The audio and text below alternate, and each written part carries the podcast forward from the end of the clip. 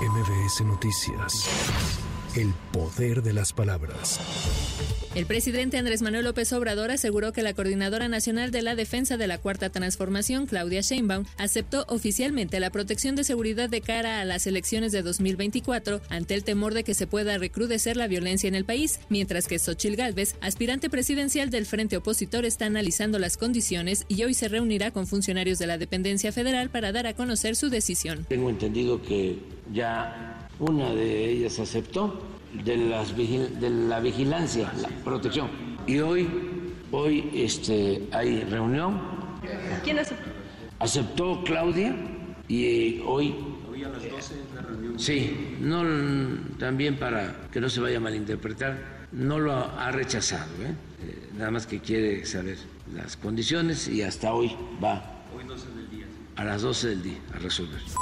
En su conferencia mañanera, López Obrador reconoció que el crimen organizado realiza reclutamiento forzado de jóvenes. Sin embargo, afirmó que esto se debe a los programas sociales y apoyos que ha implementado su gobierno en beneficio de los estudiantes y así atender las causas de la violencia. Resaltó que los programas como Jóvenes Construyendo el Futuro han reducido la deserción escolar y dado oportunidades de trabajo a los estudiantes. Comentarles que puede darse el hecho de que haya una especie de reclutamiento forzado, una leva por parte de la delincuencia de jóvenes.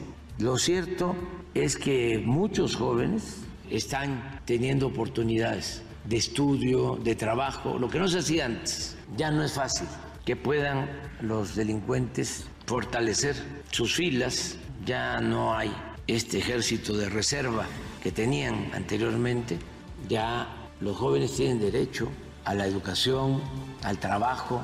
Tras darse a conocer el hallazgo sin vida de dos encuestadores de Morena en una carretera de Humanguillo, Tabasco, la titular de la Secretaría de Seguridad Pública y Ciudadana, Rosa Isela Rodríguez, condenó los hechos y señaló que se han detenido a tres hombres presuntamente involucrados con el homicidio de los trabajadores. Informarles que se logró resguardar a otros dos trabajadores que se encontraban en el sitio, en el Hotel Benito, allí en Juárez, Chiapas. Y además aquí hasta el momento decirles que hay tres detenidos por estos hechos, a quienes se les aseguró una camioneta, un arma de fuego y objetos sustraídos a las víctimas, por lo que nosotros queremos asegurar que no habrá impunidad respecto de este caso.